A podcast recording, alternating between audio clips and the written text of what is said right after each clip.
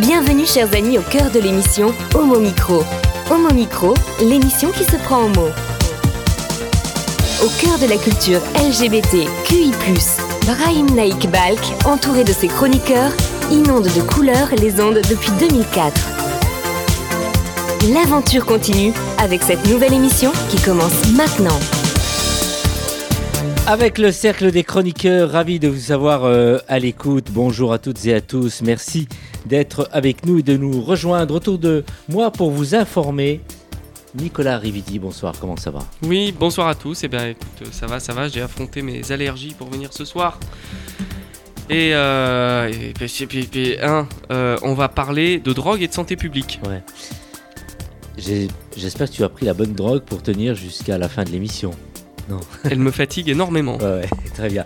Bon, merci d'être là parce que c'est quand même un grand jour et un grand soir pour toi parce que c'est quand même ton anniversaire et tu as tout fait pour être parmi nous euh, ce soir. Est-ce que Et, je peux te et vivant, ton âge et vivant. Et vivant. Ton âge Eh bien, écoute, j'ai la moitié du tien. Ah, là, Non. il, il m'a vraiment cassé. Calculé. Non, j'ai 40 ans. J'ai 58, 40 ans. Donc à peu près la moitié du tien. Le- ouais, effectivement. Trois trucs près. euh, Le bel âge, en Hein. tout cas. Et merci d'être là, euh, Nicolas. Homo Micro, l'émission LGBTQI+, qui se prend au mot. Et notre amie Annabelle qui est là avec toute une nouvelle chronique. Décidément, il y a une très grande liste maintenant avec elle et quelque chose qui- va, il va tendre l'oreille parce que comme c'est son anniversaire, il est concerné par, euh, par ce jour, euh, notre ami Nicolas. Exactement, une nouvelle chronique à Homo Micro. Astro Pourriel, votre horoscope sérieusement décalé à retrouver une fois par mois. Ouais. Tu es de quel euh, signe astrologique, euh, Nicolas? Oh bah, on est le 13 juin, j'ai pas. voilà. Annabelle a Gémeaux. raison comme toujours. Gémeaux. Alors moi, je suis Sagittaire, Valérie, Cancer Cancer, Cancer, Cancer. Et notre ami. Vous savez que depuis la Lune, euh, on voit pas les mêmes signes astrologiques, hein, puisque les constellations sont pas les mêmes, donc ça met quand même en perspective euh, Oui. l'intérêt qu'on peut accorder à tout ça. Et j'ai hâte du décalé du coup. seras Je pas sens- déçu. Mais je sens que ça va me plaire. Celui qui réalise euh, l'émission, c'est évidemment le fidèle Nathan Hilero. Euh, bonsoir Nathan, de quel signe tu es? Bonsoir Brahim, eh bien je suis du même signe que Nicolas. Nick Ah, Oui, vous exact. êtes du même signe. Voilà, euh, les Gémeaux en force on va dire euh, Ouais. ce soir. T'es pas né aujourd'hui par, par hasard non mais pas très loin, le- pas très loin, pas très loin, euh, pas très loin. Le 10 Et- juin, Et exactement. là, euh, en régie, on peut quand même dire que tu es encadré par euh, quelqu'un de très très important euh, qui est juste à tes côtés. Euh, ta grand-mère qui ne souhaite bien sûr pas prendre la parole parce que elle veut t'observer et voir ce que tu fais. euh, Je préfère micro. aussi qu'elle reste anonyme tout simplement, Ouais, ouais, euh, même au niveau de sa voix, Ouais. c'est beaucoup plus simple pour elle et, aussi pour. euh, et elle pour, t'écoute régulièrement et elle nous écoute régulièrement. Merci. Merci de rester avec nous. Homo Micro, le cercle des chroniqueurs. Et on enchaîne avec un, un garçon. Alors, euh, lui qui pensait euh, être jeune, il est toujours jeune et jeune. Moi, je suis fort et beau et tout. Je ne serai jamais malade. Mais il a le Covid aujourd'hui. Étienne Bompé-Femme. Bonsoir, Eh oui, Étienne.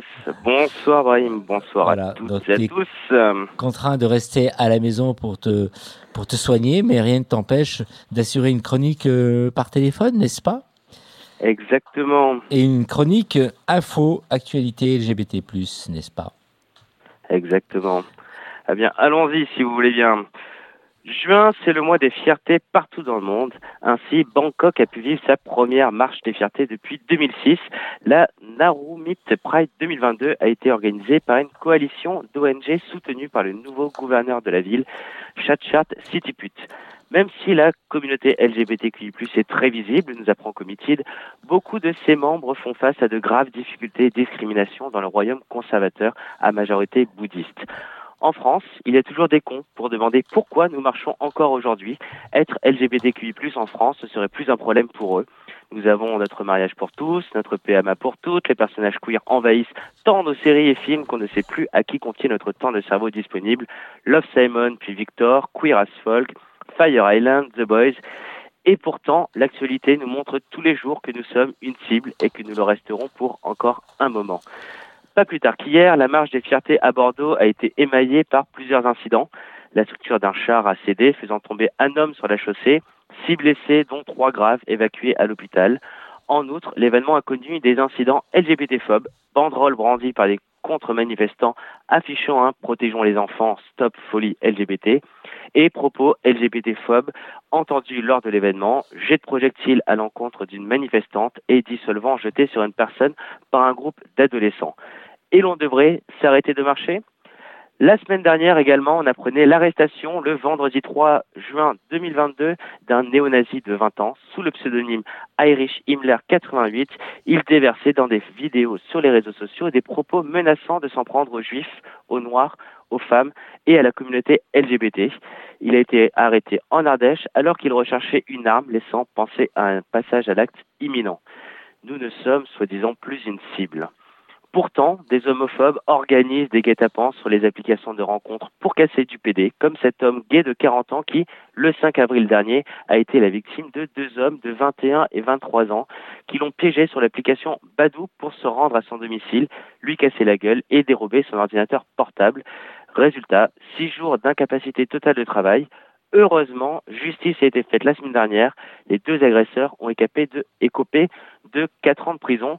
Ne désinstallez pas Grinder tout de suite. Évitez la même désaventure en donnant toujours rendez-vous à vos dates dans un lieu public avant de l'accueillir chez vous.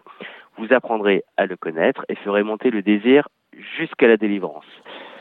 Pourquoi marcher en 2022 Pourquoi toujours parler des LGBTQI+. Quel wokisme dégoulinant, n'est-ce pas? Le vice-président de la métropole de Lyon, chargé des voiries et des mobilités, a fait les frais de violentes réactions le 4 juin quand il a annoncé sur Twitter avoir travaillé avec la communauté de femmes à vélo Beyond My Bike pour créer, je cite, des pistes cyclables non genrées et donc inclusives. Tollé général sur la toile, encore quelqu'un qui aurait dû tourner son tweet sept fois dans son smartphone avant de cliquer sur publier. L'élu s'est fait bâcher par les tweetos, comme ils savent si bien le faire. Nous avons eu droit à des on veut des pistes cyclables non genrées, inclusives, populaires, participatives, citoyennes et solidaires, bio, locales, apaisées et festives, bienveillantes et résilientes, peut-être même zéro déchet. Ou bien des quand aura-t-on enfin des pistes cyclables walk avec une piste pour les pauvres, une pour les racisés et pour les étrangers aussi, il faudra une piste. Merci 20 minutes pour cette compilation. Bien sûr, ce qui voulait dire par là, notre cher élu, c'était des voies suffisamment larges pour permettre à des fauteuils roulants de circuler avec assez d'éclairage pour lever les craintes des cyclistes en non masculin, etc. Éduquer, éduquer, éduquer. Nous pouvons marcher, nous afficher dans des séries ou des films grand public, ça ne suffit hélas pas. Je quitte l'actualité une minute pour partager avec vous la réflexion d'un collègue la semaine dernière qui me disait Je vais sur TikTok et il n'y a que ça, des gens qui veulent se transformer. Fatigué par ma journée de travail, je n'avais pas envie de réagir. Il continue donc. C'est souvent des enfants très jeunes. Vouloir se transformer à 10 ans, c'est n'importe quoi. C'est en plus toujours des garçons qui se transforment en filles. Alors, ces propos sont choquants. Oui, premièrement, une femme trans ne change pas de genre. Elle ne se reconnaît tout simplement pas dans le genre qui lui était assigné à la naissance. Ensuite, elle ne se transforme pas. Vous me direz, il n'a pas dit déguisé. Certes, J'aurais été en droit de me taire. Ce n'était ni le moment ni l'endroit. Cela dit, pour ses remarques aussi, ce n'était ni le moment ni l'endroit. Mais je me suis senti dans le devoir de lui rappeler les fondamentaux de la transidentité auxquels il m'a répondu d'un OK, mais c'est trop jeune, c'est qu'une passade face. Non, ce n'est pas qu'une façade. Cette excuse nous est ressortie à chaque coming out. Et 20 ans plus tard, les parents sont bien obligés de se rendre compte que cette passade, eh bien, elle commence à durer. En outre, une étude américaine parue le mois dernier révélait que les cas de détransition sont rarissimes chez les enfants trans.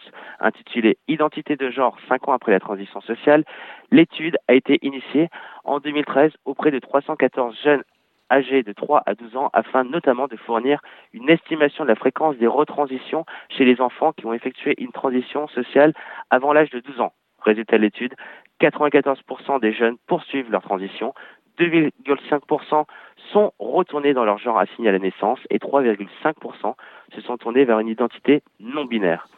Visibilité, éducation, nous n'avons pas fini le travail, nous n'en sommes qu'au début, tous les jours, tout le temps. Je ne sais pas ce qu'aura retenu mon collègue de ce que je lui ai dit. Je ne sais pas non plus s'il a compris la moitié des choses que je lui ai expliquées. Pointer la lune à un idiot, il restera fixé sur votre doigt.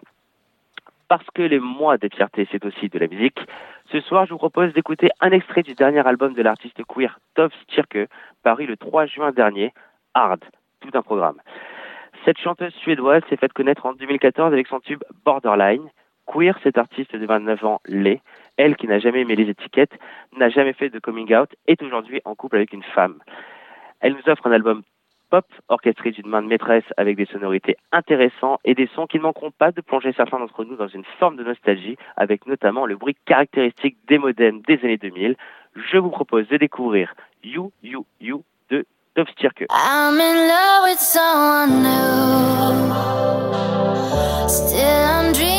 about you.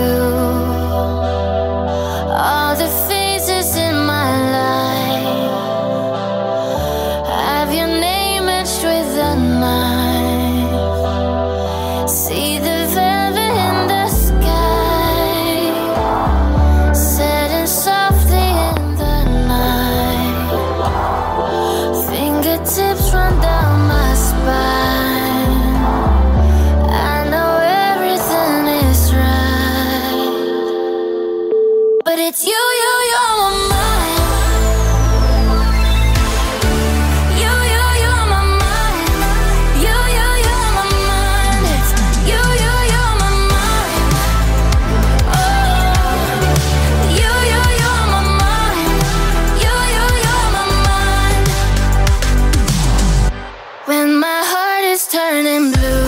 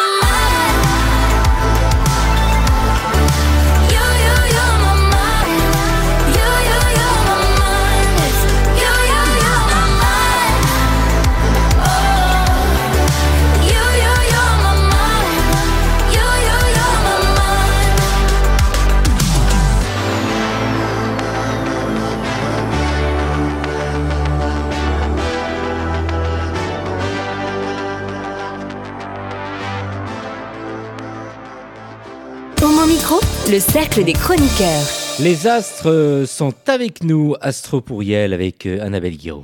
Astro Pourriel, votre horoscope mensuel sérieux et décontracté. Nous allons découvrir ensemble ce que vous réservent les astres pour le mois de juillet 2022.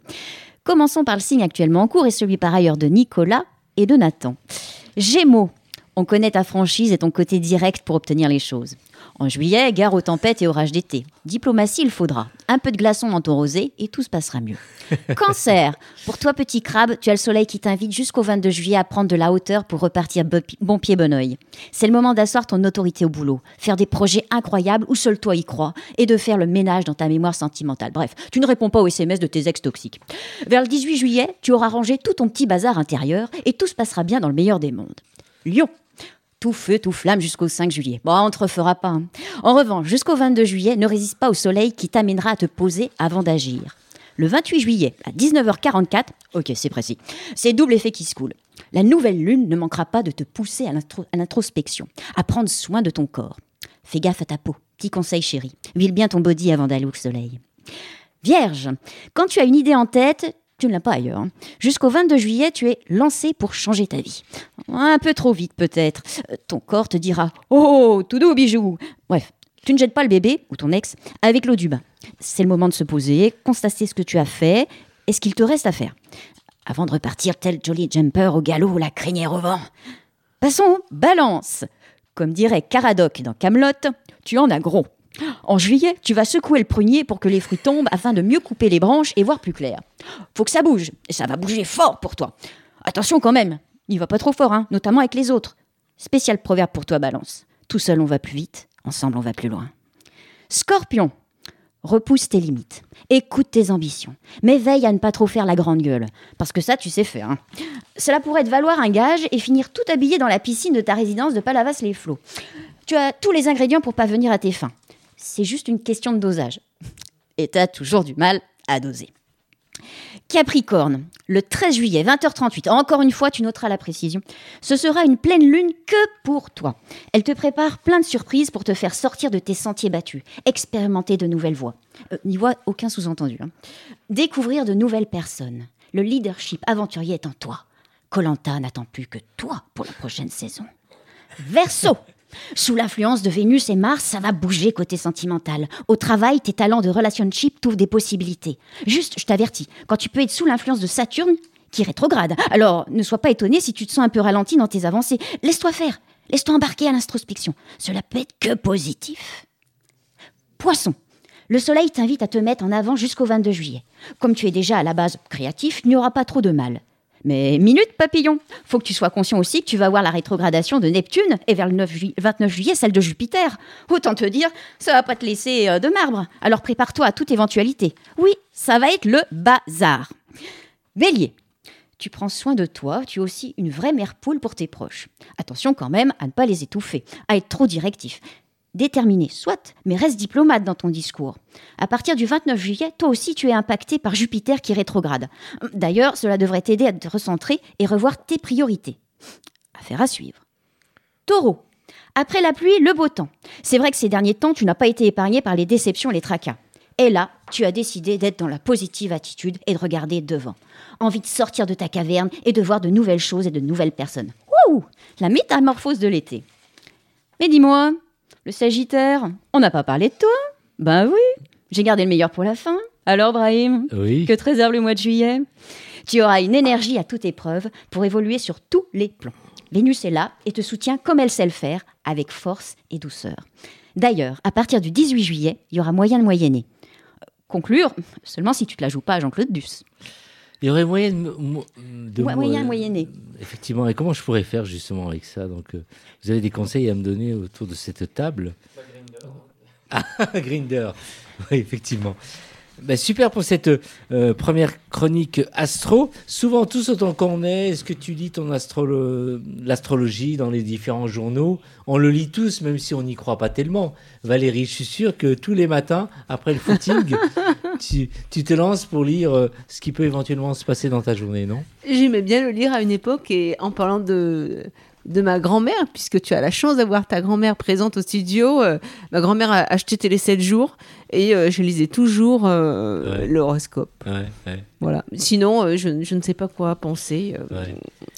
je- voilà. Nicolas, toi qui crois en beaucoup de choses, euh, l'astrologie, l'horoscope, tout ça, tous les matins, tu, tu le lis avant de démarrer ta journée? Euh, non, pas spécifiquement. Mais en tout cas, moi, ce qui me fait bien marrer, c'est qu'il y a probablement des gens qui euh, verront les prédictions d'Annabelle se réaliser. Ouais, ouais. Que statistiquement, il est évident que quelqu'un va tomber tout habillé dans un À bélier, Palavas c'est ça, Flots. de- Ouais, de- ouais. dans sa piscine à Palavas les Flots. Et que euh, il faudra, euh, selon euh, ses convictions personnelles, Ouais. voir un coup du hasard ou euh, réellement euh, l'ascendance de Le coup des astres. des astres. C'est bien cette chronique divertissement, euh, Annabelle. Et Eh oui, euh, rendez-vous ouais, mensuel. mensuel. Donc, euh, et, et toi, en ce qui te concerne, tu lis ré- régulièrement ton astrologie un peu partout. Tu crois aux astres Est-ce que tu étudies tout ça? Parce que on a notre ami Antoine Duvignal. euh, il fait carrément des comment on appelle ça euh, Les thèmes astro. Comment? Oui, Des des, thèmes thèmes astro. astro. hein. donc c'est quelqu'un qui y croit à fond. C'est pour toi aussi. Ça fait également 5 ans qu'il nous dit qu'on va finir sur RFI, tu vois. on Ouais, effectivement. Mais C'est fiable, hein. Ça fait 5 ans. Mais ça va venir, ça va venir. Ça Non, va je ne prends pas au sérieux. Non, tu prends pas D'où d'ailleurs cette chronique Ouais, pleine de dérision. super. Et l'astrologie, tu rappelle-nous ton thème, euh, bah, Gémeaux, euh, Nathan. Oui. C'est ça. Et toi, donc, euh, toi qui es jeune et tout beau, est-ce que tous les matins, en te levant, tu as besoin de lire l'astrologie pour démarrer ta journée? Non, je lis pas les- tous les matins euh, mon astrologie. Par contre, toutes les semaines, euh, je regarde l'astrologie du Gorafi parce que ça me Ouais. fait toujours beaucoup rire. euh, les trucs, qui, enfin justement, les commentaires qu'ils écrivent sur chacun des, chacun des astres, c'est très très drôle. C'est pour Ouais. ça que je lis Merci. En, fait, Oui. si, si j'ai 5 secondes, parce qu'en fait, c'est c'est très intéressant, les, les, les, les thèmes astro ou les horoscopes qui sont donnés dans la presse, en fait, il y a une explication scientifique malgré tout à tout ça. Ah, En tout cas, pas une explication scientifique au fait qu'ils disent la vérité, mais une explication scientifique au fait que des personnes en perçoivent la vérité. Et en fait, si vous regardez les, as- les, les horoscopes qui sont distillés, et d'ailleurs, c'est un peu euh, l'idée qu'a repris euh, Annabelle là, c'est qu'en fait, tout est très flou. C'est-à-dire qu'il y a très très peu de détails précis sur les choses qui vont arriver, se produire, etc. Si bien que quand euh, vous lisez un horoscope le matin qui vous dit, bon ben Gémeaux, euh, ce sera en demi-teinte, et puis euh, par un ultime sursaut, machin, vous aurez...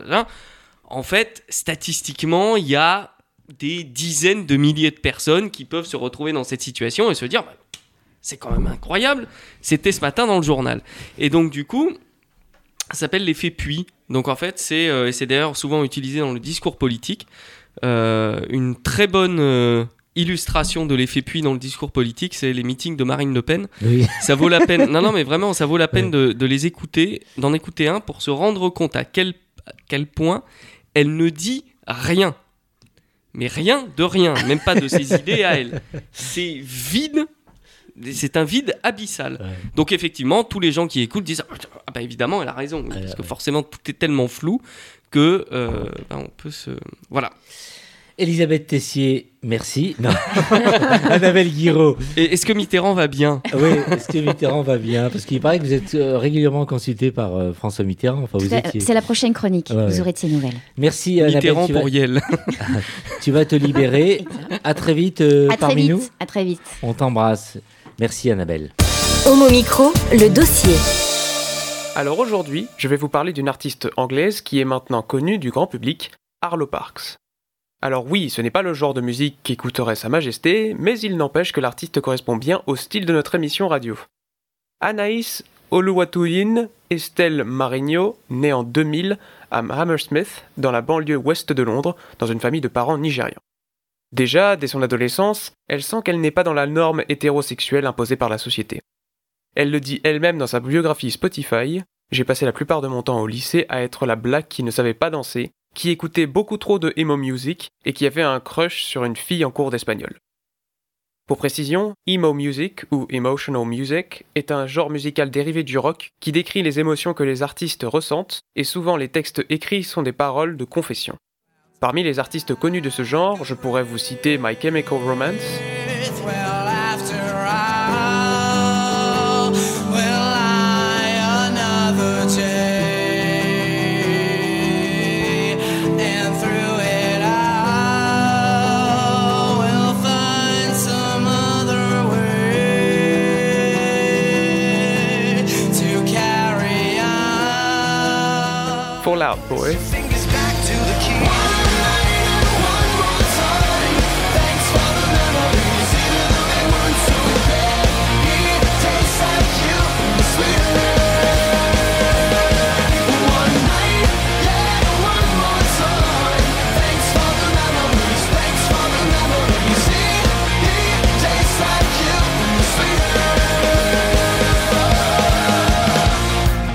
ou encore Panic at the Disco.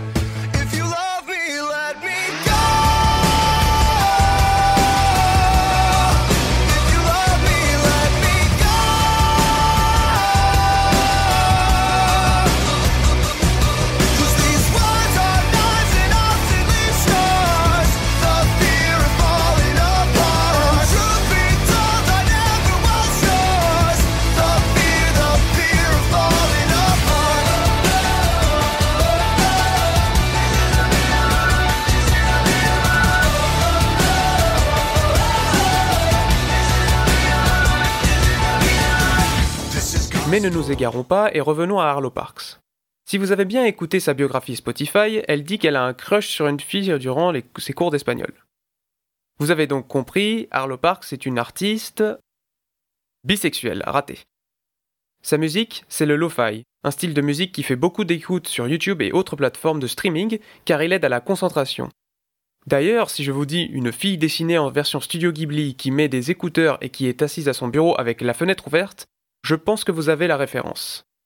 Très vite, elle est bercée dans la musique avec des influences comme King Crew ou encore Frank Ocean, mais aussi Johnny Mitchell. Ainsi, elle décide de mettre régulièrement des bandes démos sur la plateforme de BBC Music Introducing, et à force de diffuser sa musique sur BBC, elle se fait repérer par Ali Raymond de Beatnik Creative, une petite agence de management d'artistes. En signant avec eux, elle enregistre son premier titre, Cola. Ce titre a tellement de succès qu'elle va ensuite signer avec Transgressive Records, qui va l'amener à sortir son premier EP, Super Sad Generation, en avril 2019. Cet album lui a valu un grand bond vers la lumière, et elle a même été mise en avant sur la scène de BBC Introducing Music à Glastonbury en juin 2019. Glastonbury, pour ceux qui ne le savent pas, c'est un très très gros festival de musique où les plus gros artistes du monde entier viennent au Royaume-Uni pour performer sur une grande scène de plus de 100 000 personnes. Suite à une tournée de festival, elle décide de rentrer à nouveau en studio pour y enregistrer son second EP, Sophie, contenant notamment le morceau Angel's Song. 2020 a tournant dans la carrière de l'artiste. Durant la pandémie de Covid-19, Arlo Parks décide de sortir quelques morceaux qui seront très bien reçus, dont Black Dog, qui sera pendant une semaine la chanson de BBC Radio 1, et elle sera même récompensée des AIM Independent Music Awards en tant qu'artiste à surveiller, et UK Independent Breakthrough, c'est-à-dire artiste indépendante qui a percé, ainsi que BBC Introducing Artist of the Year. Et puis vient l'année 2021, une année de confirmation. Elle sort son premier album Collapsed in Sunbeam en janvier, qui se classera numéro 3 des ventes au Royaume-Uni et qui lui vaudra de nombreuses invitations. Une performance musicale au Graham Norton Show, l'invité de Jules Holland sur le programme de la BBC Later, qui est un programme très très connu au Royaume-Uni. Mais qu'en est-il des récompenses pour cet artiste? Eh bien, elles sont nombreuses. Commençons déjà par la plus prestigieuse d'entre elles. Breakthrough Artist Awards et Best New Artist au Brit Awards, l'équivalent des victoires de la musique au Royaume-Uni, en plus prestigieux bien sûr, le meilleur album d'une artiste indie au AIM Independent Music Awards, le Hyundai Makery Prize pour l'album de l'année et de nombreuses tournées. Elle fait la première partie d'ailleurs des tournées de Harry Styles et Billie Eilish grâce à cet album. 2022 réserve encore des surprises pour l'artiste qui est déjà nominé aux Grammy Awards dans la catégorie du meilleur nouvel artiste et meilleur album de musique alternative. Bref, assez parlé de sa musique, parlons maintenant de son engagement pour la cause LGBTQI+. Je vous le répète au cas où vous aurez oublié, mais Arlo Parks est ouvertement bisexuelle. Elle est centrée sur l'égalité des droits LGBTQI+, et est confiante pour leur avenir. Ainsi, en s'exprimant sur la cause des LGBTQI+, elle explique qu'il y a plus d'attention envers eux qu'avant, et qu'il y a plus d'acceptance, mais que ce n'est pas encore assez généralisé. En tant que bisexuelle, elle s'exprime ouvertement sur le sujet, et le fait qu'elle soit bisexuelle et une femme noire permet de donner l'exemple à d'autres personnes de suivre la même voie, et que c'est une chose importante de montrer que tout ira bien. D'ailleurs, avoir fait son coming out en tant que bisexuelle l'a libérée, car cela lui a permis de parler des expériences et de ses ressentis sur certaines choses qu'elle ne se sentait pas capable de dire auparavant. Et c'est cette partie revendicatrice qu'elle essaye de transmettre à travers ses chansons pour y montrer sa pensée, d'où le côté emo music. Alors si vous voulez découvrir et écouter Arlo Parks, ces morceaux sont disponibles sur toutes les plateformes de streaming, et pour clôturer cette chronique, je vous propose d'écouter une chanson à message universel auquel toutes les personnes queer peuvent s'identifier. On écoute tout de suite Eugene.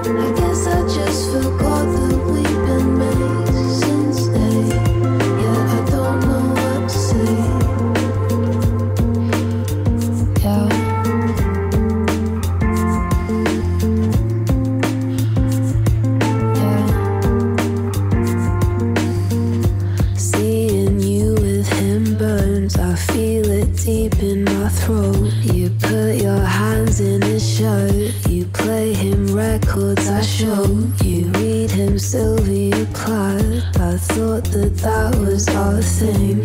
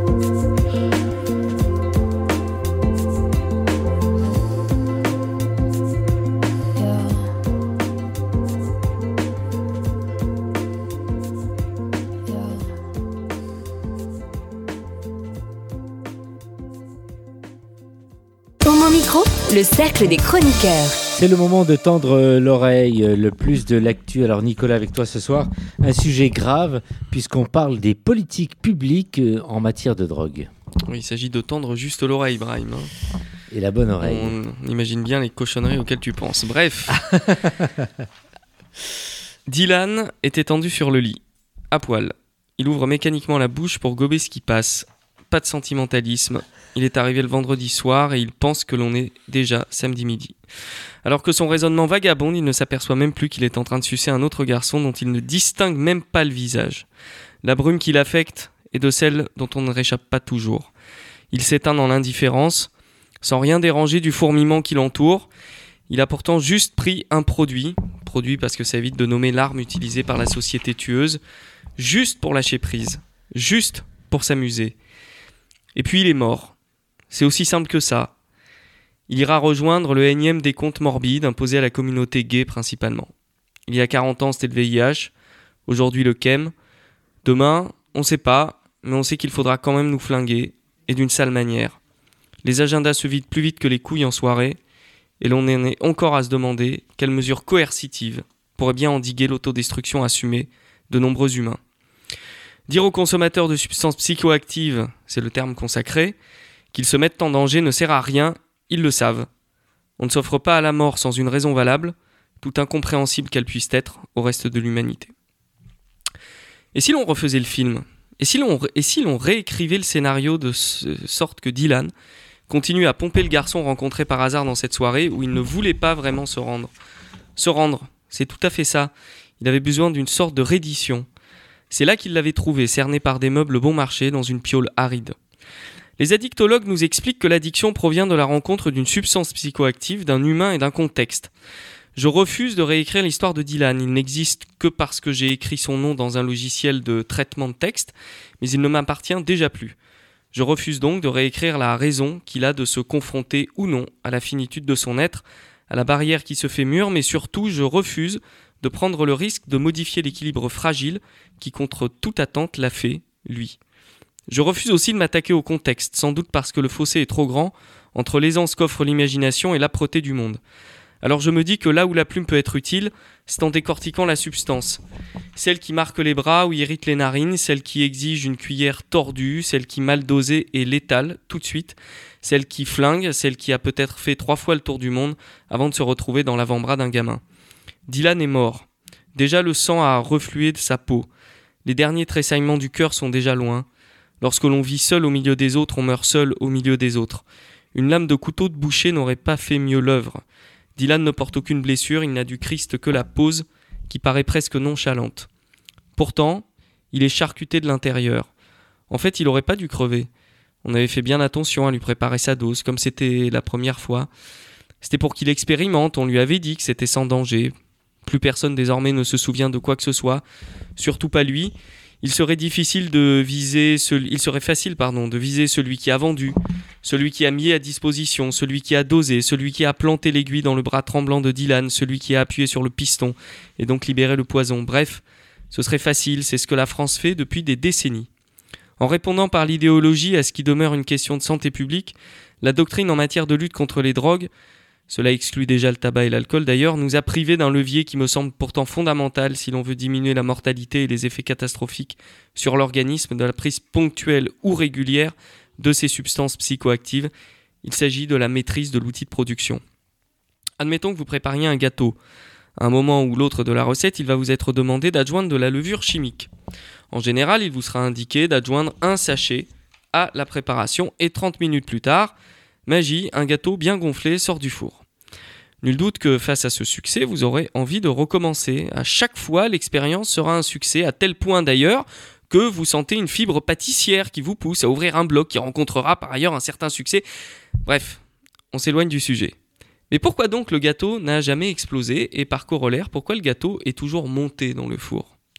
Eh bien parce que la fabrication de la levure est contrôlée et que 10 grammes de levure d'une marque donnée équivaut à 10 grammes de levure d'une autre marque. Parce qu'il y a un cahier des charges strict, que pour être vendue, la levure doit être certifiée comme respectant la norme. Imaginons maintenant que la levure soit interdite.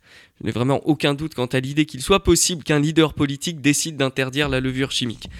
La levure est interdite donc, et du fait de son interdiction, un circuit de contrebande se met en place avec des unités de fabrication qui chacune fonctionnent en vase clos et produisent de la levure. Les recettes sont variables, il n'y a évidemment plus de normes.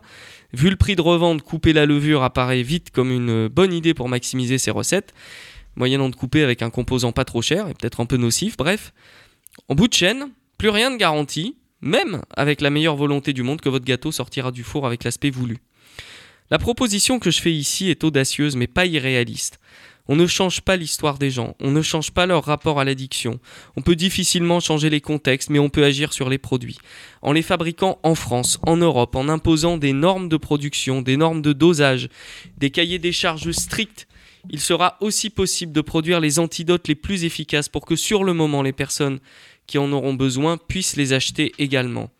À partir du moment où ces produits pourront s'acheter librement, quel sera l'intérêt d'aller voir un dealer ou même de le faire venir en soirée? Maîtriser la production, c'est aussi s'affranchir de la criminalité qui y est liée. À celles et ceux qui renverraient d'emblée mon propos à l'immoralité de ma déviance, je leur dirais que j'ai dû fumer 10 joints dans ma vie et que je n'ai aucun intérêt objectif à défendre dans cette histoire. En revanche, nous sommes pour tout un tas de raisons impuissants à empêcher la prise de drogue, mais nous pouvons peut-être collectivement mettre en place les solutions pour qu'elles soient la moins irréversible possible.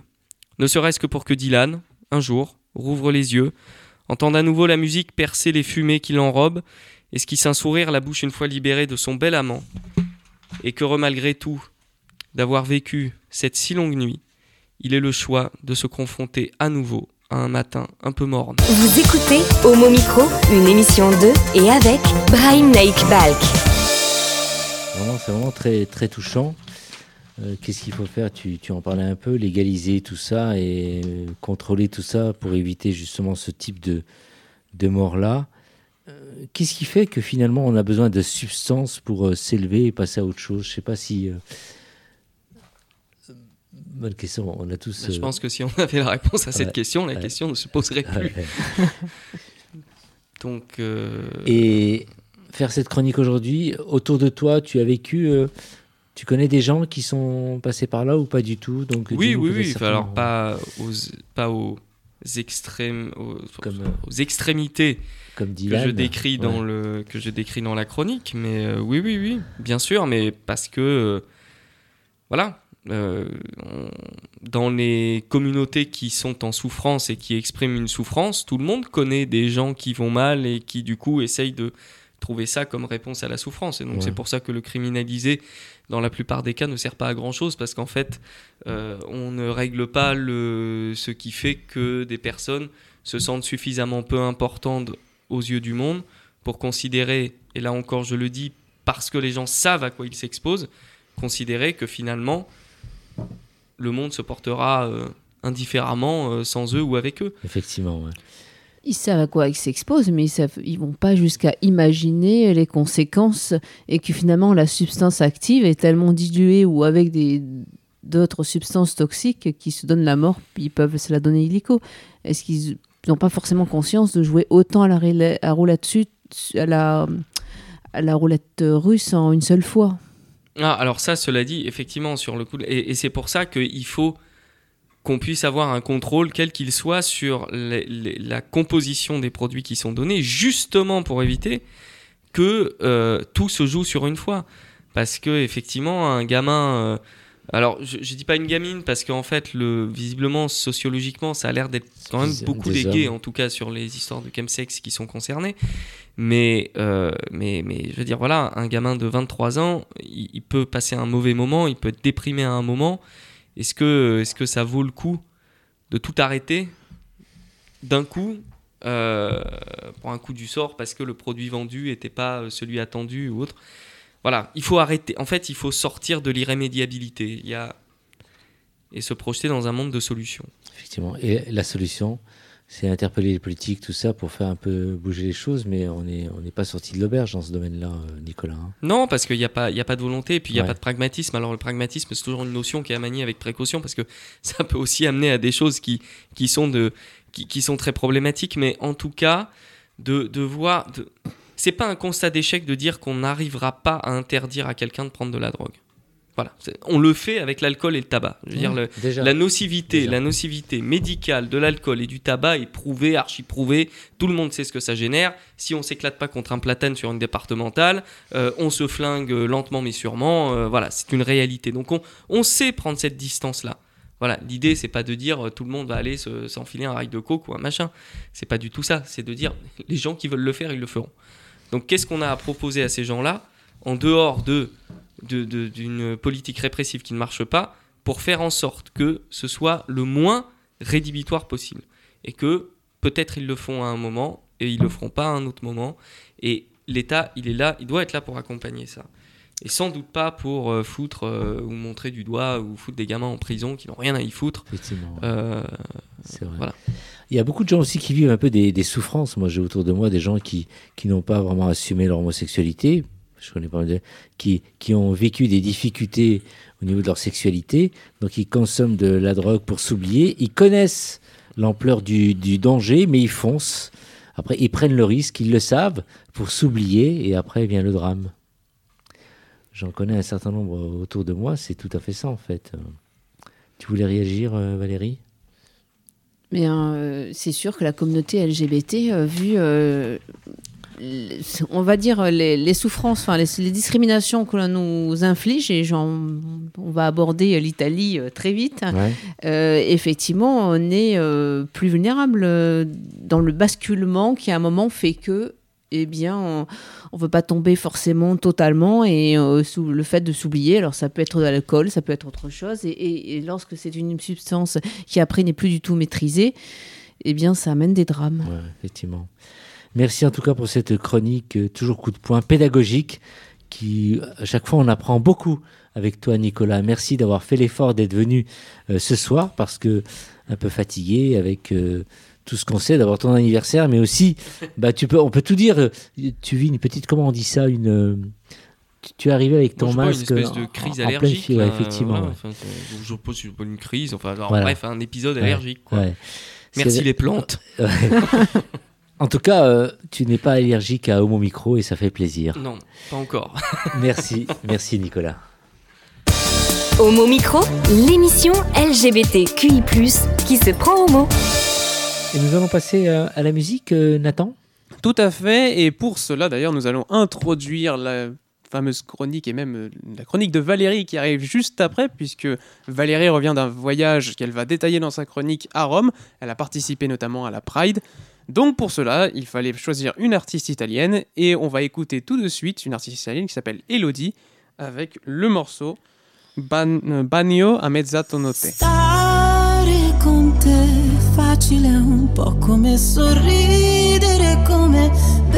Un sorso d'acqua, è come stringere forte il cuscino e mille fate che poi danzano, ma è solo luce, è solo polvere, cos'è che mi trascina verso te? E io non lo so, forse stanotte morirò. tra le tue braccia, come in un vecchio film in bianco e nero e tu mi sposti i capelli che scendono giù, giù da una spalla, così ribelle, un ricciolo già balla, uno, due, tre, alza. Il volume nella testa è qui dentro la mia festa, baby.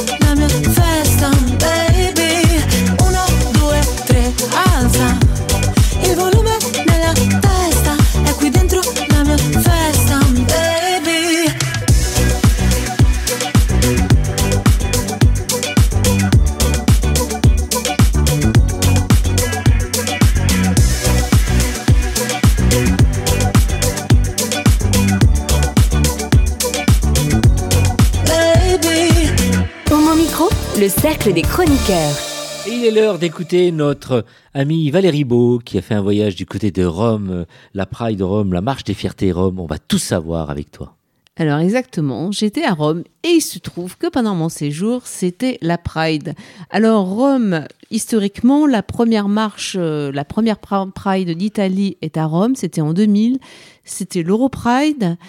Et, euh, et, euh, et donc voilà, là, cette année, c'était extrêmement important avec, après les années Covid. Et donc, on va dire, le silence, chacun euh, enfermé, on va dire, pratiquement, et aussi la peur de la maladie, la pandémie et la souffrance, euh, du coup, des personnes LGBT euh, qui ont moins de sociabilité, encore moins. J'ai rencontré, je suis allée au centre LGBT à Rome. Et j'ai découvert donc le travail important, immense qui est fait.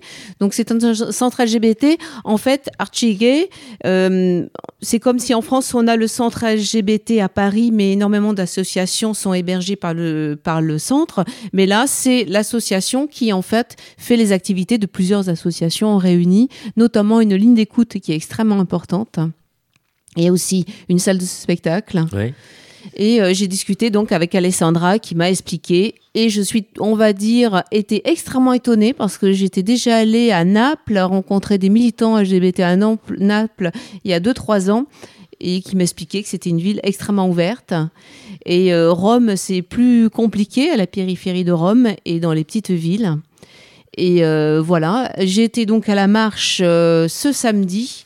Et on va dire, j'ai fait une sorte de micro-trottoir. J'ai euh, j'ai interviewé des militants et, euh, et je vous invite euh, à les écouter et on se retrouve. Si suicida a Roma il 13 dicembre 2021. Ma lo sanno ancora le circa 20 donne trans uccise a Roma dal 2000 ad oggi? Ed è solo un caso che io non sia fra di loro. Donne trans, spesso migranti, spesso sex workers, uccise da chi non le ha considerate degne di vita. Fra loro Andrea, uccisa a bastonate alla stazione Termini, Stefania, massacrata di botte a casa propria, e ancora Laura, uccisa con una pugnalata al cuore. Ma la transfobia non è solo morte fisica, è anche morte sociale, che esclude le persone trans da molti contesti lavorativi. Lo sanno bene Marco, Martina e Giulia, vivono a Roma, hanno completamente deciso di non rivelare a nessuno il loro percorso di transizione. Nessuno pubblicamente sa che sono delle persone trans. Hanno scelto di non dirlo, perché ogni volta che hanno provato a confidarsi con qualcuno sono stati allontanati da chi diceva di amarli o hanno quasi sempre perso il posto di lavoro. Ma torniamo a parlare di scelte e chiudo. Alcune e alcuni di noi hanno fatto una scelta molto difficile che la maggior parte delle persone non fa. Abbiamo deciso di alzarci la mattina, lavarci il viso, guardarci allo specchio Bonjour Mickaël, avant de parler italien. Nous sommes donc à Rome, c'est la Pride, c'est samedi 11 euh, juin. Tu fais partie de l'association euh, Famille Arcobaleno, en français on dirait Famille Arc-en-Ciel. Oui. Où sont les droits en Italie euh, aujourd'hui et quels sont les revendicatifs? Alors en Italie, euh, nous ne sommes pas au niveau de la France parce que nous attendons le mariage pour tous. Parce qu'en Italie, nous avons, euh, nous n'avons pas le mariage égalitaire. civile, oui, nous avons seulement l'union civile. Et surtout, nous sommes l'association euh, de pères et de mères euh, LGBT qui ont donc euh, fils.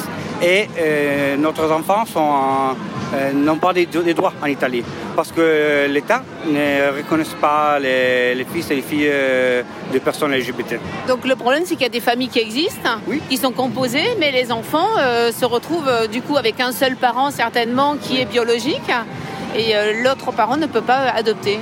Oui, euh, on, peut adopter, mais c'est un euh, parcours très long. Euh, on doit faire une demande et il y a des personnes qui décident si nous sommes bons pour être parents ou moins. Donc c'est un peu difficile. Nous, avons besoin d'années et de beaucoup de temps pour être parents de notre enfant. Et euh, pour ta part, pour être euh, une personne LGBT, pour faire ton coming out, ça a été euh, comment tu sens l'ambiance Ça a été difficile ou tu sens que la situation s'améliore pour les personnes que tu fréquentes? Moi, je, vis dans un milieu qui est très bon pour les personnes LGBT. Donc, ma famille, mon travail, je n'ai pas eu aucun problème. Mais en Italie, c'est n'est pas toujours pareil. Donc, il y a beaucoup de personnes qui ont encore beaucoup de problèmes à faire coming out. Et, donc, le Pride, c'est très important pour, euh, aussi pour ce motif. Donc c'est la Pride de Rome, je pense que c'est une des plus importantes d'Italie, peut-être une des plus anciennes. Oui, c'est une des plus anciens. C'est très important et il vient de beaucoup d'années. Il, y avait euh, 22, euh, il, y a 22 ans et on, on avait en 2000 le Pride mondial à Rome. Ah, Donc oui, c'est une longue histoire. D'accord. Bon, ben merci beaucoup et puis euh, bonne marche. Bon, Merci. Bonjour Massimo, nous sommes donc toujours à la Pride à Rome, 11 juin. Euh, Est-ce que tu peux me dire où en sont les droits pour les personnes trans en Italie? Il n'y a pas de droit. Il n'y a pas de droit parce que surtout les institutions, la police, dans l'hô- l'hôpital, Oui. n'est pas préparée. Et, et donc, euh, nous, nous venons appeler avec des pronoms qui, qui non, eh, non ci appartengono. Eh, dei pronomi, eh, io sono lui, Ah si, euh, Ma pour- j'ai- il y a pas, pour- par rapport au changement d'état civil de genre, il cambiamento di genere non è possibile, è molto difficile. Le- le- le- donc le changement est très difficile en Italie. Esatto, quindi pas de droit. Donc les personnes se sont, sont vulnérables, ils ne sont pas protégés. Et déjà, et pour la sociabilité, c'est très difficile. De la sociabilité.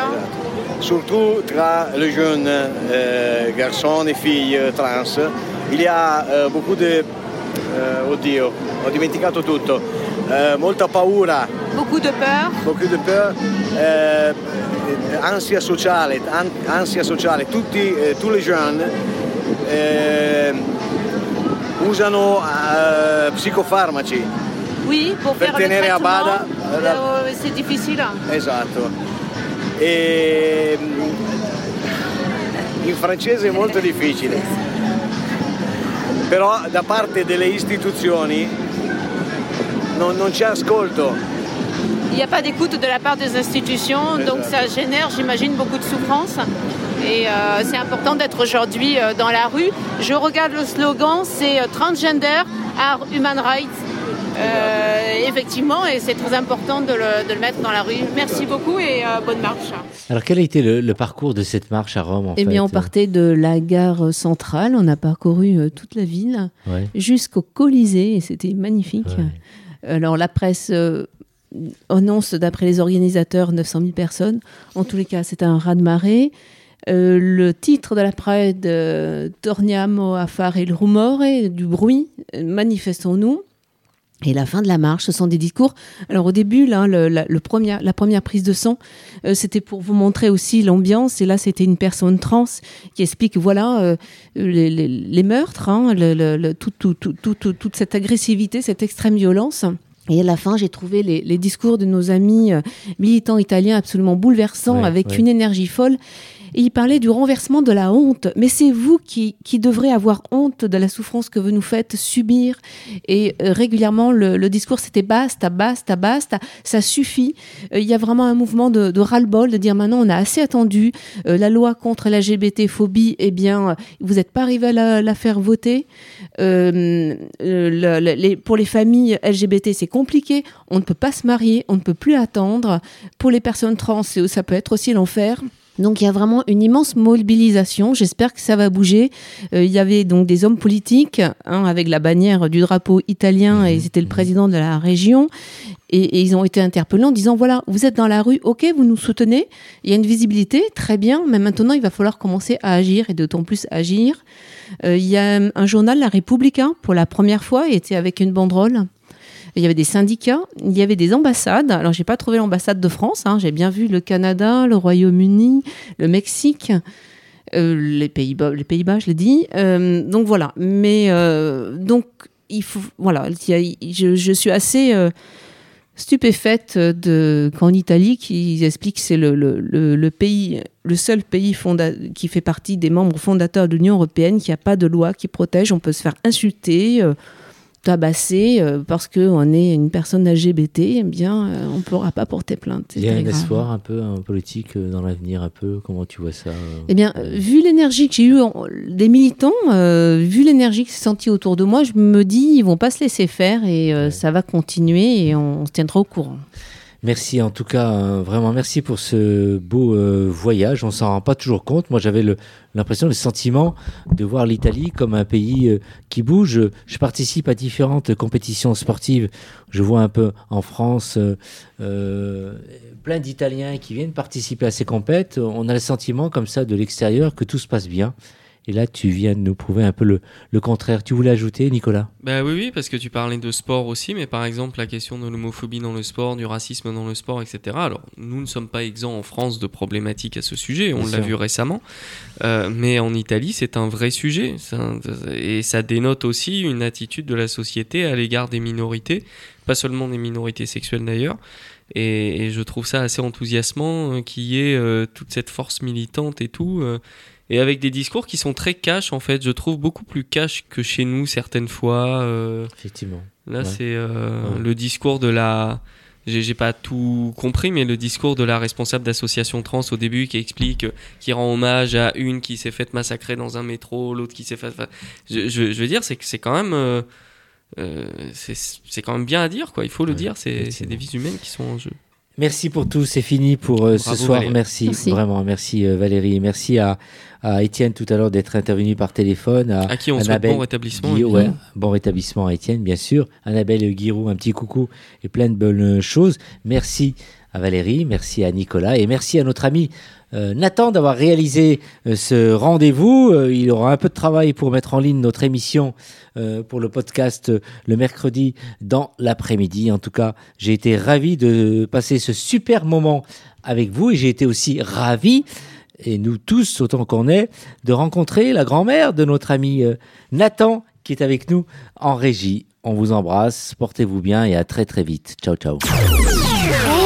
Oh non Cette émission est maintenant terminée, mais un conseil, retrouvez l'ensemble des podcasts d'Homo Micro, l'émission qui se prend au mot, sur toutes les bonnes plateformes de streaming.